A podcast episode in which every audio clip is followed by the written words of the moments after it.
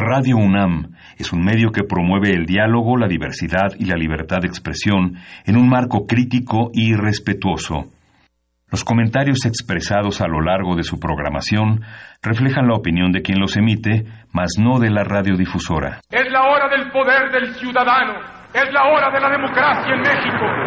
Confío en que todos sepan hacer honor al compromiso que han contraído. Elevar a su pueblo mediante sus propias leyes, aprovechando sus propios recursos y dirigiendo libremente sus destinos. Recordarnos que como ciudadanos todos tenemos una responsabilidad.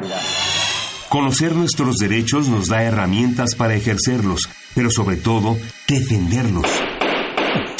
Respetar y promover la cultura de la legalidad nos lleva a una convivencia pacífica y ordenada. Analiza y discute con nosotros los temas que nos aquejan día a día. La Comisión Nacional de los Derechos Humanos, la Facultad de Derecho de la UNAM y Radio UNAM presentan Derecho a debate. En la cultura de la legalidad participamos todos. Conduce Diego Guerrero.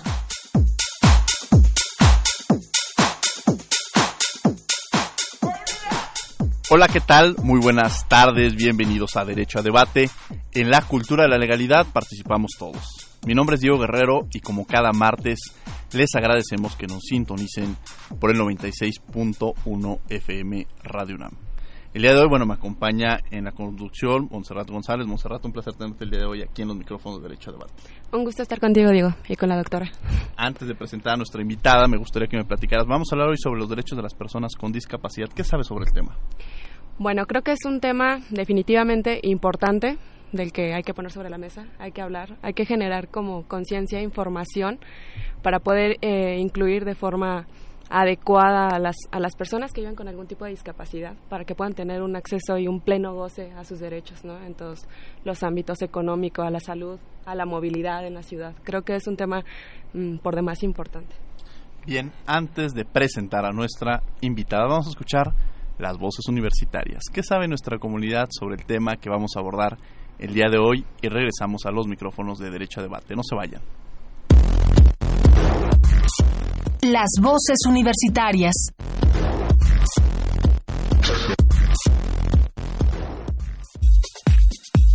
¿Conoces los derechos de las personas con discapacidad? No, no los conozco y creo que debería de haber más difusión. Sí, y creo que es muy importante que todos los conozcamos para desarrollarnos mejor como sociedad. Pues la verdad sí sé que existen, pero no sé cuáles sean. Y yo creo que deberíamos conocerlos para, para que podamos vivir en una mejor sociedad. Mm, no los conozco, pero creo que es importante darles mayor difusión. Escuchas Derecho a Debate. Llámanos al 5536-4339. Derecho a Debate.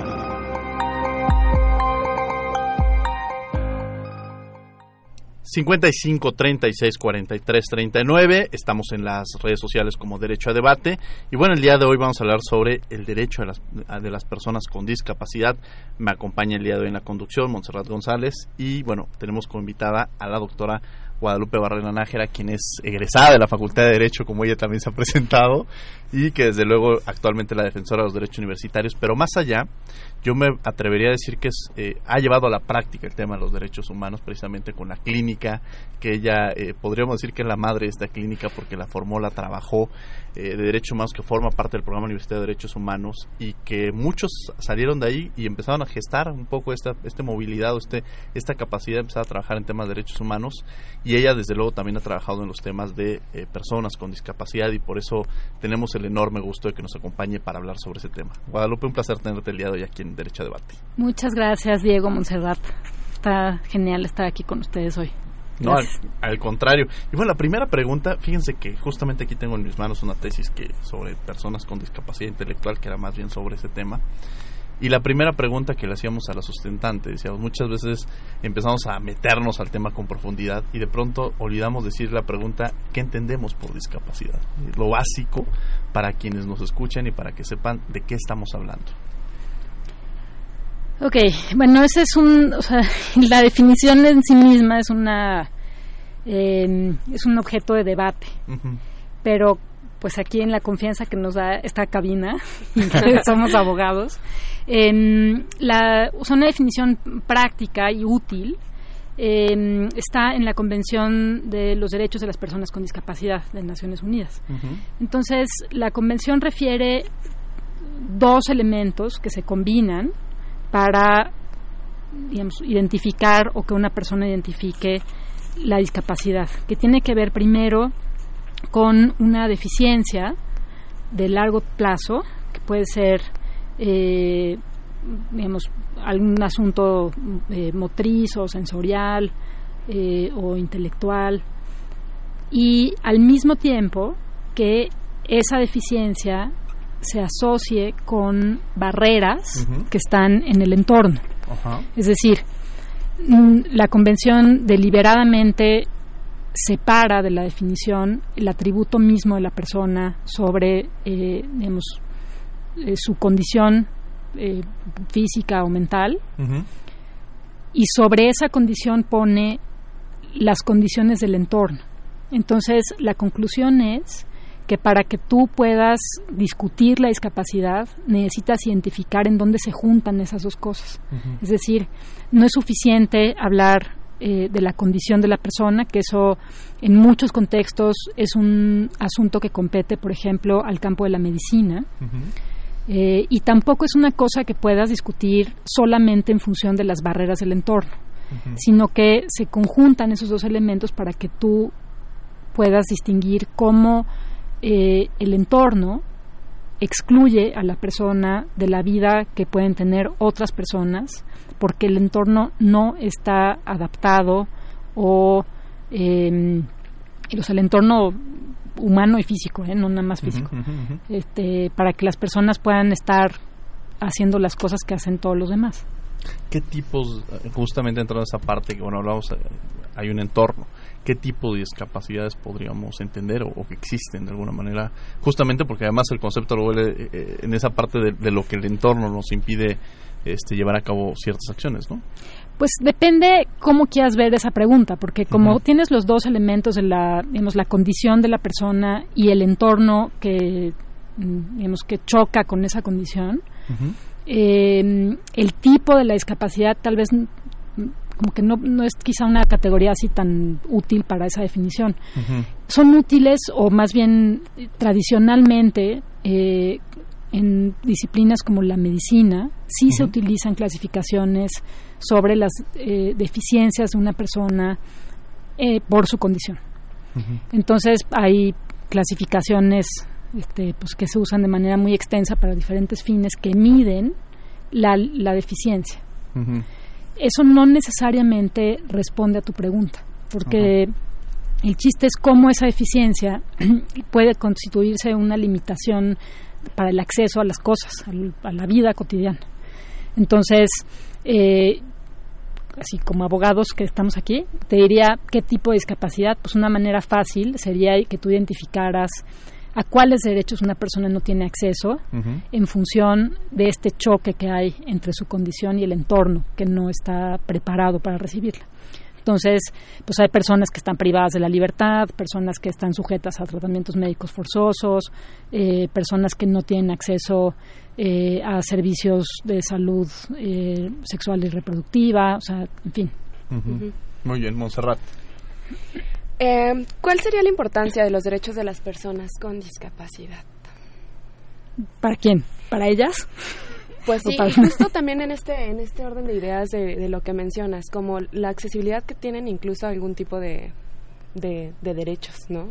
Eh, ciertos sectores incluso se ven más limitados que otros. Pues mira, o sea, yo creo que la pregunta aplica igual para cualquier persona. O sea, ¿por qué son importantes los derechos de una persona? Claro. Pues porque son, digamos, eh, haciendo una visión muy, muy clásica, eh, son una suerte de campo de fuerza entre la persona y ataques sobre eh, pues su espacio de interacción eh, digamos, que te protegen de las cosas malas que hace el Estado o de las cosas, o son una palanca para provocar cosas a las que tienes derecho y el Estado no hace, por ejemplo. Em, y el tema de las personas con discapacidad a mí me parece fascinante porque creo que si tú haces una encuesta y preguntas qué son los derechos de las personas con discapacidad como ustedes hicieron, así, asociación libre, silla de ruedas. Eso es lo que la gente va a pensar. Pero claro, esa es una parte muy, muy importante, pero es la primera. O sea, en realidad estamos hablando de mm, una definición sobre la igualdad, la equidad, el respeto por la diferencia, la diversidad. Eh, y esto, digamos, la noción o el compromiso con la noción de que la humanidad es diversa, yo creo que se puede entender desde muchas perspectivas de los derechos humanos, pero como esta de la discapacidad, o sea, creo que es muy rica la, la posibilidad de enfrentar esta definición desde este tema. Ahora ah, lo mencionas, por ejemplo, cuando hablamos de una persona con discapacidad, tú lo dices, pensamos en una persona en silla de ruedas. Pero de pronto, y estaremos pensando que sea una discapacidad, eh, digo, clasificándola, quizá una discapacidad física que no se puede, no tiene la posibilidad de movilizarse, sino a través de un medio que sería una silla de ruedas. Pero pronto también existen estas discapacidades que no son tan visibles y que no conocemos. O sea, podemos hablar de una discapacidad intelectual, una el, justamente cuando hablaba alguna ocasión con alguien sobre el tema del Asperger, decían es que no es una discapacidad intelectual, es una discapacidad social. Mm. O sea, no es que yo me encuentre limitado, pero socialmente pues me cuesta trabajo relacionarme y sí lo puedo considerar y es difícil incluso detectarlo, ¿no? Entonces, de pronto esa es, esa es la parte como medular, ¿no? Lograr encontrar ese entorno y cómo logramos vincularnos. Y en el sistema y lo importante me parece es que en el sistema normativo que cómo logramos garantizar el Estado mexicano o qué clase o qué, qué, con qué elementos jurídicos contamos para poder garantizar justamente romper con esos esquemas que no dependen de, la persona, sino que romper con esos esquemas que tengan la posibilidad de participar activamente sin ninguna limitante, ¿no? Pues no tantos, porque la Convención de Derechos de Personas con Discapacidad se ratificó hace más de 10 años. Em, y como muchas otras cosas en México, pues ahí está el papel, pero no necesariamente se ha traducido en, en mecanismos concretos de acceso para las personas. Entonces, lo siento, pero voy a tener que hablar del tema que más me gusta. Adelante. Eh, creo que en el fondo, o sea, en la base de la convención, está hay dos nociones importantes. Uno es la igualdad y otro es la autonomía. Eh, si tú revisas, por ejemplo, el preámbulo de la convención, eh, verás que hay varias alusiones a que las personas con discapacidad concluyeron allí en la convención un movimiento político en realidad. Entonces es el pues, es un tratado muy conocido en el mundo de los tratados porque participaron personas con discapacidad en su redacción. Mm. Entonces, en un, o sea, realmente como una forma de manifestación política, tú encuentras que en la lista de los derechos específicos de la Convención, el primero de esa lista es el de la igualdad ante la ley. Y uno diría, bueno, pero pues eso es obvio, ¿no? O sea, es el primer derecho así este, que está en todas partes. Pues sí, pero para las personas con discapacidad pasan cosas em, como que en el mundo legal hemos naturalizado que hay personas más iguales que otras. O sea, si tú tienes síndrome de Down, o tienes una discapacidad psicosocial, eh, por ejemplo, si tienes esquizofrenia, entonces em, puede ser que alguien en tu entorno considere que no puedes tomar decisiones por ti mismo y entonces inician un procedimiento para quitarte tu capacidad jurídica. Mm. Y como sabemos en el mundo legal, sin capacidad jurídica no hay nada absolutamente. Entonces, eh, la, digamos, la injerencia en la esfera de los derechos de este colectivo es tan grande que ni siquiera nos hemos dado cuenta que hay una pregunta pendiente ahí, por ejemplo. Otro tema que es súper contencioso es el tema de lo que digamos, en algunos sectores se llamaría eh, como la atención a la salud mental o el tratamiento de la salud mental, pero en otros sectores se conoce como formas de internamiento forzoso y medicación forzosa. A las personas con alguna discapacidad psicosocial, pues claro, como tienen una discapacidad psicosocial, nadie les pregunta si están de acuerdo en recibir una medicación o en estar internos en, un, en una institución hospitalaria. Eh, las leyes de México pues son antiguas, por ejemplo, las leyes en materia de salud, todavía usamos el término de asistencia social, por ejemplo, eh, y entonces este andamiaje legal pues es muy antiguo y no se ha adaptado a la idea de que la convención protege, promueve la autonomía y el respeto por la diferencia. Muy bien, Monserrat. Bueno, pues eh, justo y regresándome un poco a, este tema como de del el acceso que tienen las personas con discapacidad, ¿qué, qué, qué parte de la, o sea, no, es como, no sé cómo decirlo, qué sector de la población que vive con discapacidad tiene mayor problema para acceder a, sus, derechos? Ajá. Hijos, yo creo que en la, como en muchas otras cosas, la población que creo que vive de manera más cruda la exclusión, pues se combina con otros factores de exclusión. O sea, una mujer pobre, indígena, con discapacidad, está en el fondo del acceso a los derechos. Em, lo que sucede con, con muchas personas con alguna discapacidad intelectual, psicosocial, no solo esas, pero eh, ese es el tema que, al que me he acercado un poco más, es que pues como el, Estado está ausente en la provisión de servicios para este grupo, las familias absorben la carga de su cuidado. No hay mecanismos, o sea, no hay un entorno que habilite a las personas para que vivan de manera independiente. Entonces la familia se, se convierte pues en su casa, ¿no? La familia es todo su mundo. Y eventualmente las familias, pues por muchas razones, eh, pues pueden terminar abandonando o ejerciendo, ejerciendo violencia contra estas personas. Entonces, imagínense, una persona con una discapacidad pobre, eh, por ejemplo, mujer, indígena, sin redes sociales, sin capital social, pues está completamente eh, pues a la merced de pues, todas las cosas malas que pueden pasar en el mundo. Claro. Fíjate que hace un par de años, eh, con, el, con el doctor Héctor Fix Fierro, eh, lo invitaron a, ser eh, jurado de un concurso de ensayos. Y lo platicamos, de pronto nos pusimos a leer cada uno los, los ensayos. Y justamente uno de los grandes eran como participaban padres y maestros.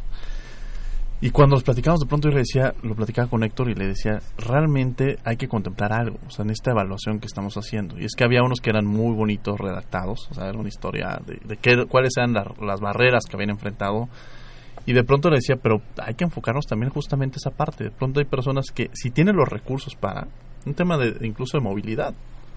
O sea, ¿cómo logras que resulta que la escuela de tu hijo está a dos horas de, camino de la casa y tienes y cuando lo quieres subir al transporte público pues no está adaptado el transporte público para que se pueda subir al mismo. Y de pronto pues la madre para poder o el padre para poder estar con su hijo muchas veces tienen que quizá uno de los dos hasta dejar de trabajar para dedicarse de tiempo completo para cubrirlo. Entonces de pronto sí, te, sí, sí era un tema justamente económico y social. O sea el, tema radica en eso. O sea no yo cuando veía los ensayos decía no podemos calificar igual aquellos que han enfrentado, para empezar, el premio era, era económico y decías que la utilidad va a ser la gran diferencia entre unos u otros y los retos son enormes porque justamente a ello partiría esa pregunta. O sea, si el Estado eh, mexicano de alguna manera, eh, a diferencia en un sistema comparado, que quizá lo pudiéramos ver en políticas públicas, qué se está haciendo y cómo podemos cambiarlo, ¿no? Ok. Le da un poco de risa. Ya, ya, ya voy. o sea, el Estado mexicano, bueno, no, a ver, lo voy a decir bien el Ejecutivo Federal en este momento está o ha promovido esquemas de transferencias directas, que está bien, es importante. Lo malo es que esas transferencias directas no se acompañan con la creación de la infraestructura pública para que las personas puedan vivir de manera independiente, que es lo único que piden. Eso es lo único el derecho más importante de la convención es que los dejen vivir su vida en paz. No me parece una cosa irracional, Elena. Pero no se puede porque no tenemos infraestructura física, pero sobre todo no tenemos infraestructura institucional. Nuestras instituciones ahorita están para cumplir una meta eh, de los años 30. o sea, de asistir socialmente a la gente para que eh, se incorporen a la vida productiva. Perdón, por eso es una lectura muy antigua de la función del Estado. El Estado no está para que la gente pueda trabajar, sino porque, o sea, si, imagínate que es el caso de una persona no puede trabajar, no puede ser productivo financieramente, entonces ¿qué vamos a hacer? ¿Vamos a abandonarlo a su suerte? Pues no me parece que ese sea el objetivo. Entonces, en realidad, estar asistiendo a la gente para que pueda integrarse a la vida productiva, como dice la ley de asistencia social, ¿por qué no mejor combinamos los recursos del Estado para crear las instituciones que acompañen y habiliten a las personas para vivir de manera independiente? por ejemplo, eh, creando servicios de cuidado o transformando los servicios que hay, que son asistenciales, eh, como los servicios de tutela o incluso muchos servicios del DIF, o sea, los que ya cuestan dinero ahorita y que podrían quedarse así igual a cargo de la misma institución, de la misma gente, pero con un planteamiento y un objetivo pues moderno y adecuado a la convención. Ahora, en el, digo, retomando esta parte del DIF, el sexenio pasado se quedaron muchas escuelas o, espacios para personas con discapacidad. ¿No sería esta parte, o sea, crearles como escuelas especiales, no estaríamos hablando de una segregación de alguna manera, de que no se puedan, o sea, que pensando más bien que entre ellos se van a estar desarrollando, pero el día de mañana la incorporación en el mundo y, y, la inclusión, ¿dónde estaba? O sea, eh, políticas como esa pues cuestionables, ¿no, doctora? O sea, cuestionables de muchas formas. Este también es un tema muy contencioso. yo sé que hay muchos grupos de padres de familia, que grupos de padres de familia y grupos de interés también, digámoslo directamente, que promueven la educación especial segregada. Pero, o sea, tú imagínate, o sea, tú como un profesor de la Facultad de Derecho, Imagínate que te propusieran que vamos a crear un anexo de la Facultad de Derecho para estudiantes de Derecho con discapacidad. Pues es absurdo eso, Totalmente. Claro. Es absurdo por muchas razones, o sea, por razones económicas, pero también porque, o sea, con base en qué podrías justificar una segregación de ese tipo. Em, eso también me parece que es una forma eh, pues excluyente y, poco compleja de ver la situación. Yo entiendo que la, la convivencia en el mismo espacio escolar de personas, por ejemplo, que tienen alguna discapacidad intelectual eh, con todos los demás estudiantes, pues puede ser un desafío logístico. Sí, lo entiendo. Y entiendo que tenemos un largo camino que seguir em, para que podamos convivir todos en el mismo espacio de manera eh, fructífera, pero eso nunca va a suceder si no convivimos todos en el mismo espacio siempre. Yo nunca he visto a una persona con discapacidad intelectual en un bar, por ejemplo. Claro. Nunca. Bueno, o sea, yo veo muy mal, pero vamos, nunca me he dado cuenta, ¿no? Bueno, eh, justamente eh, entraría esa parte, o sea, no estamos platicándolo como eh, cómo lo vivirían o cómo lo han vivido, sino de alguna manera directamente, pues tú has vivido justamente esa parte, tú misma lo decías ahorita, o sea, una discapacidad visual, que, te genera y que a la vez hay que decirlo, era la defensora de los derechos universitarios, una gran académica que uno cuando incluso lee, tu currículum, o sea, te has enfrentado a muchos retos y te has enfrentado a muchas barreras. ¿Cómo enfrentar esas barreras y cómo, cuál ha sido el papel que se ha jugado? Sí, no, no he reflexionado suficiente sobre mi propia experiencia. Prometo hacerlo para la próxima entrevista, pero sí observo que por ejemplo, en, la, en nuestra comunidad, hay, yo creo que todas las personas están bien dispuestas. Eh, en general, pues somos una comunidad muy abierta. Pero luego no se nos ocurren las cosas porque no tenemos la experiencia de convivir con personas que experimentan el mundo de forma diferente a nosotros. Entonces, por ejemplo, eh, no estoy hablando aquí en, el trabajo de la Defensoría, estoy hablando aquí solo de cosas que he escuchado. ¿no? Em, no sé, estudiantes que tienen un episodio eh, porque tienen alguna discapacidad psicosocial que no sé cuál. Entonces tienen un episodio en la clase, se vuelven agresivos eh, y nadie sabe qué hacer, porque no estamos listos para eso, porque tal vez son experiencias que no se comparten, no se conocen, no hablamos de eso. Entonces, eh, me parece una oportunidad importante que podamos hablar de eso aquí y de poner el tema de que también en nuestra comunidad hay desafíos en este campo y que como en todo el resto del país y del mundo, la comunidad es quien tiene que resolverlos, no la oficina del jefe, ¿no? Sino nos toca a todos porque todos formamos parte, o sea, todos podemos ser una barrera o podemos ser un apoyo. Claro. Vamos a escuchar Derecho UNAM hoy, las noticias más relevantes de la Facultad de Derecho antes de que me regañe mi productor y regresamos a los micrófonos de Derecho a Debate. No se vayan.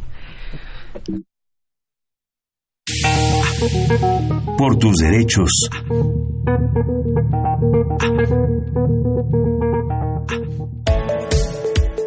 El 7 de junio se conmemora el Día de la Libertad de Expresión. En el marco de esta fecha tan importante, la Comisión Nacional de los Derechos Humanos destaca que la libertad de expresión es un derecho esencial de cualquier régimen democrático, por lo que su ejercicio demanda condiciones adecuadas para que periodistas y medios de comunicación puedan ejercerlo con seguridad. Penosamente, la lista de periodistas asesinados incrementa día tras día. Desde el año 2000 han sido abatidos 148 profesionales de la comunicación, lo cual coloca a México como el país latinoamericano más inseguro para ejercer esta profesión. Las entidades federativas con mayor número de asesinatos son Veracruz, Tamaulipas, Guerrero, Oaxaca y Chihuahua. La prevención de las agresiones contra comunicadores, la investigación de los delitos cometidos y la sanción contra quienes cometen esos crímenes son pieza clave para reducir la violencia contra periodistas, una tarea que debe ser urgente para los tres órdenes de gobierno.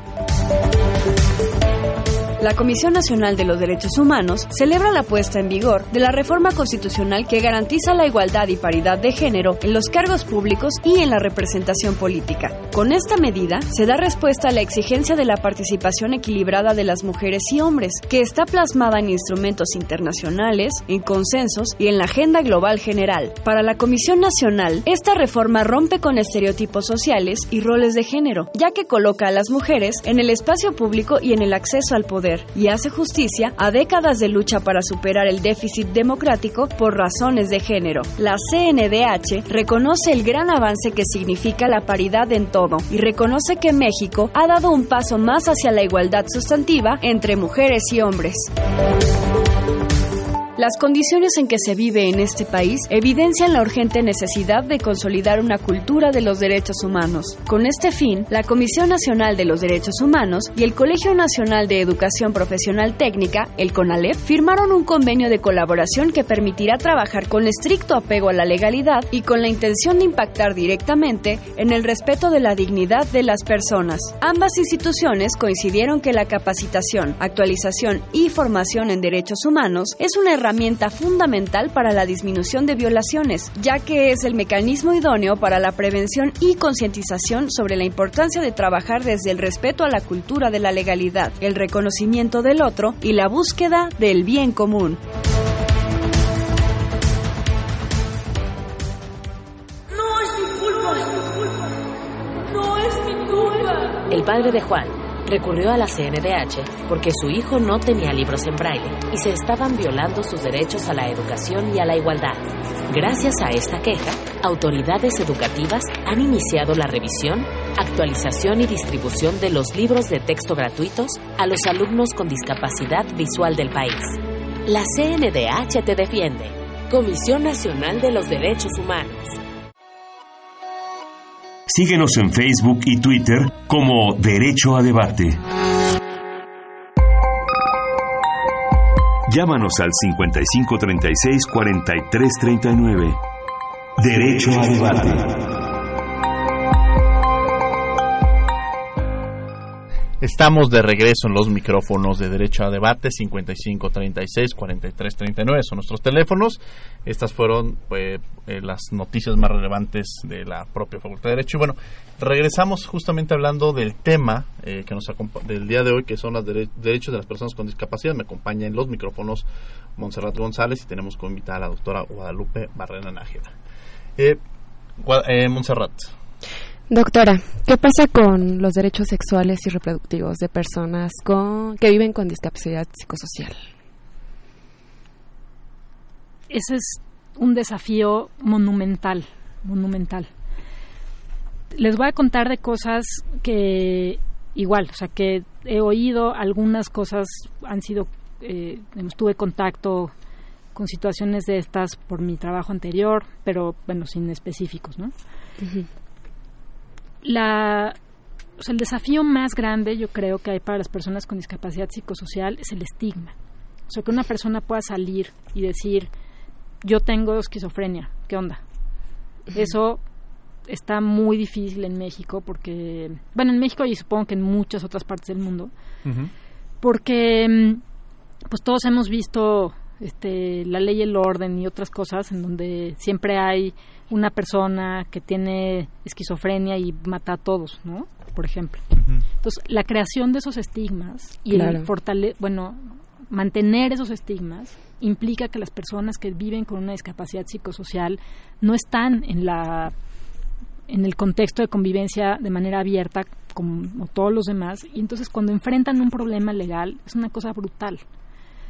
Eh, eh, me ha tocado ver y luego he escuchado de varios casos en donde la condición de discapacidad psicosocial de las mujeres, por ejemplo, se usa en su contra en batallas de divorcio, en juicios de custodia. Eh, y eso es una violencia increíble para las madres, para sus hijos, porque entonces, por no entender cómo es la vida de una persona, bueno, de esas personas en particular, cómo es su rutina, eh, qué necesitan para estar en paz y para atender a su familia y todo. La, nuestro gremio participa mucho en esos efectos. Entonces, abogados, jueces y luego nuestros amigos, hermanos de la, del gremio de la medicina, pues también ayudan a que se entienda solamente un segmento de la, de la vida de estas personas. O se entienden o se escuchan cosas sobre su condición. Por ejemplo, ah, pues es que se tiene que tomar unos chochos, por ejemplo. Pues eso es una parte de la vida. Pero ¿y la otra dónde está? ¿Dónde está su acceso a la vida familiar eh, o a los derechos para decidir sobre eh, si quieren tener hijos o no? Por ejemplo, he sabido de casos de mujeres con discapacidad psicosocial que son esterilizadas contra su voluntad, mujeres adultas, esterilizadas contra su voluntad.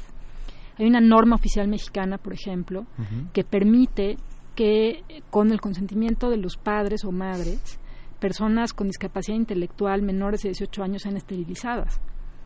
Eh, es una, es una discusión difícil de tener porque, bueno, por todo lo que decíamos antes porque el Estado no está presente en la, en la creación de los espacios o la infraestructura para que la gente pueda vivir su vida. Y entonces, eh, pues sí hay unas preocupaciones muy reales de padres y madres sobre qué va a pasar con el futuro de sus hijos. Pero eso no nos habilita para mutilar a las personas sin su consentimiento. Yo considero. Em, bueno, más o menos por ahí. Y luego, por ejemplo, esta está muy buena también. Si una persona, si imagínense una persona que tiene discapacidad psicosocial o intelectual y es una víctima de violencia sexual, imagínense su credibilidad en un proceso como víctima. El estigma tampoco ayuda en esa, en esa parte. Sí, que para precisamente el acceso a la justicia, ¿no? Qué lamentable. Entra el tema de la justicia, más rato. Eh, bueno, y siguiendo como la misma línea, entonces, hablando del tema y, los procesos de la capacidad jurídica, eh, ¿cómo va el proceso de la pérdida? En este caso? Eh, a ver, o sea, la pérdida es lo más fácil del mundo. Tú junta a dos psiquiatras, los llevas a una audiencia, te hacen un dictamen de dos minutos, es un examen que se llama el mini-mental, em, firman un papel y ya. Em, como una medida de protección, el juez te va a nombrar un tutor, como una medida de protección provisional, y luego ya se sigue todo el procedimiento quitarte ese, esa determinación, eso sí está bueno. O sea, es muy complejo.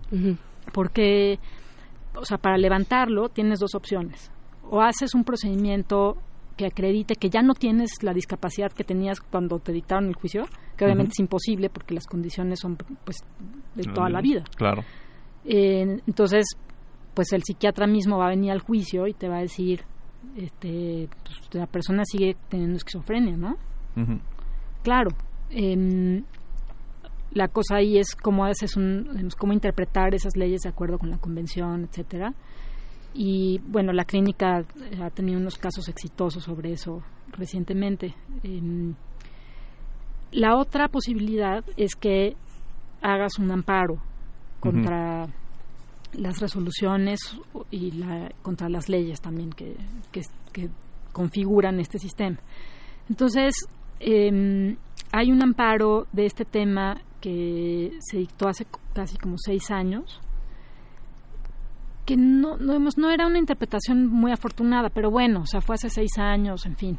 Entonces, en ese amparo, eh, que es pues de hace ya tiempo, la primera sala proponía que la interdicción es una manera aceptada en la convención de ajustar las condiciones de las personas con discapacidad y que se podía modular según mm, según la condición específica de la persona.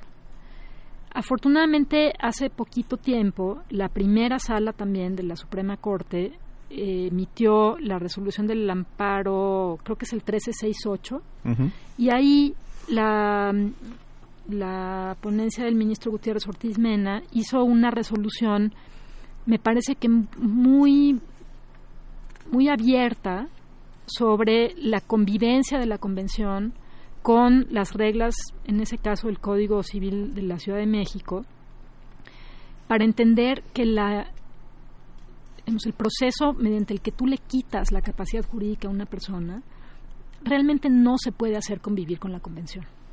El comité de, de la Convención de Derechos de Personas con Discapacidad ha sido muy claro en esa digamos, en, en, la interpretación de qué significa tener capacidad jurídica. ¿Se tiene capacidad jurídica o no se tiene capacidad jurídica?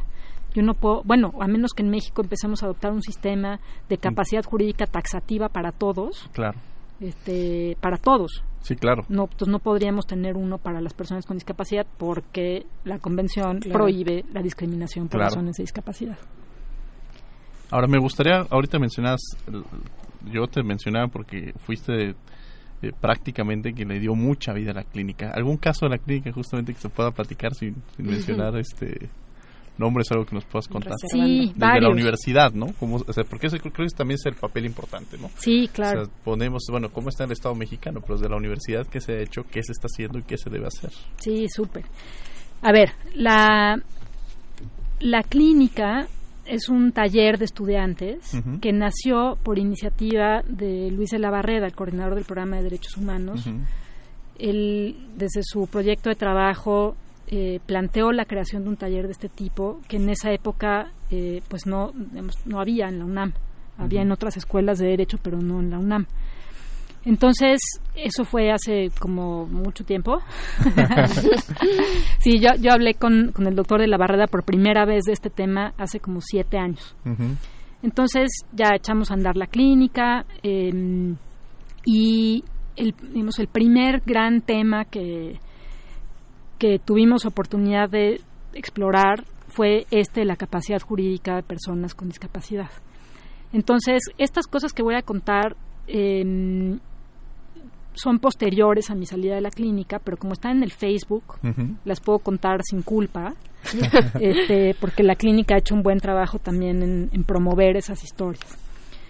El, yo creo que sobre estos temas que estábamos hablando hay dos cosas que son importantes. Uno, un asunto de un procedimiento para el cese de estado de interdicción de, de un joven en, aquí en la Ciudad de México. Entonces, en, o sea, la clínica, digamos, aparte de litigar ese asunto, la idea era justamente cómo, cómo resolvemos el asunto de la persona en cuestión y ya luego vemos si la corte o, en fin. Pero lo primero es cómo atendemos la necesidad de este joven en particular, que lo que quiere es ya no tener en su acta que está en estado de interdicción. Entonces, en ese trayecto, eh, bueno, yo aprendí muchísimas cosas y ahora eh, he visto en, en, materiales, digamos, de difusión que, que, ha hecho la clínica sobre ese caso. Por ejemplo, en cómo entre abogados y médicos no nos ayudamos porque no podemos explicar bien las cosas sobre por qué una persona que tiene una condición médica X determinada tiene por ese hecho unas condiciones legales determinadas. Eso no lo dice la ley, no está en ningún lado, está en nuestra mente de especialistas. Entonces nos juntamos con los médicos y determinamos que porque la persona médicamente tiene tal diagnóstico, se sigue eh, por mandato de ley que la persona tenga tal condición legal. Yo creo que hay mucho, mucho, mucho trabajo que podemos hacer entre médicos y abogados para modificar esas maneras que tenemos de conversar. Entonces, bueno, ese es un asunto de la clínica sobre este tema. Em, otro asunto de la clínica sobre este tema también vinculado con el asunto de los derechos sexuales y reproductivos, el derecho a la vida familiar. Eh, también una joven eh, con alguna discapacidad psicosocial y aparte un cuadro de, de bueno, en fin, tenía muchas condiciones complicadas en su vida, pero tenía una hija eh, chiquita. Pues entonces, obviamente la familia, todos estaban muy preocupados porque, pues, todos quieren cuidar a los niños y eso se, se entiende y está muy bien. Solo que como que no estaba muy claro cómo la mamá iba a convivir con la niña, este, etcétera. Y bueno, eh, finalmente sí hubo apertura para, eh, para que pudieran hacer un acuerdo sobre cómo la familia podía fungir como un apoyo para que ella ejerza su maternidad. Que en realidad es la pregunta de todos los casos. O sea, ¿cómo creamos o cómo colocamos las herramientas para que las personas puedan vivir su vida tranquilamente? En lugar de pensar en cómo las protegemos, cómo les evitamos el sufrimiento, etcétera, eh, pues la pregunta más bien es cómo las ponemos en una condición, en una situación en donde pues puedan hacer lo que ellas quieran. Claro. Claro. Vamos, vamos precisamente, ya nos queda poco tiempo y vamos a escuchar precisamente la agenda de la semana y también las notas de la Facultad de Derecho. La anterior fue la, los de la CNDH. Corrijo, entonces vamos a escuchar Derecho UNAM hoy y la agenda de la semana tanto de la Comisión Nacional de los Derechos Humanos como de la Facultad de Derecho y regresamos a los micrófonos de Radio UNAM. No se vayan. Derecho UNAM, hoy. Recientemente, en la Facultad de Derecho se presentó el libro Imputación objetiva en la participación y tentativa culposas, un texto del presidente del Colegio de Profesores de Derecho Penal, el doctor Carlos Daza, quien tomó casos concretos de la vida diaria para hacer un análisis jurídico penal. A lo largo de 18 capítulos, el libro hace una exposición de los presupuestos dogmáticos y conceptuales de la teoría general de la coautoría culposa. La obra fue prologada y presentada por especialistas del derecho como Alfonso Navarrete Constancio Carrasco Daza, Miguel Ángel Mancera, Jorge Mario Pardo, Sergio Gabriel Torres y el director de la facultad, el doctor Raúl Contreras Bustamante, entre otros. Búscalo bajo el sello de Editorial Flores. En días pasados se llevó a cabo el segundo Congreso Internacional de Derecho Procesal, un esfuerzo de la Universidad Nacional Autónoma de México y la Universidad de Buenos Aires, donde el tema a tratar fue el límite del control de la convencionalidad. En la ceremonia de bienvenida, el secretario general de la Facultad de Derecho, Víctor Garay, dijo que este encuentro es la oportunidad de intercambiar conocimientos, experiencias y compromisos adquiridos por los ponentes. Por su parte, la doctora Norma Isabel Boisú manifestó que el debido proceso es uno de los capítulos más importantes en la espera del derecho constitucional y es una piedra angular en las garantías. Agradecemos a todas las personas participantes en este Congreso y los exhortamos a participar en la siguiente edición. Derecho a debate. Llámanos al 5536-4339. Derecho a debate.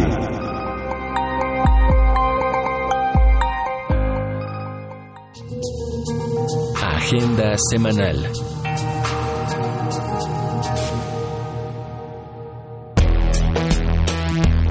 El ciclo Argumentando los Derechos Humanos te invita a la mesa de análisis, puntos de encuentro entre el arbitraje comercial y los derechos humanos. Exponen Reinaldo Urtiaga Escobar, Guillermo Dafir Madrigal Monroy y Ana Regina Vernon Rodríguez.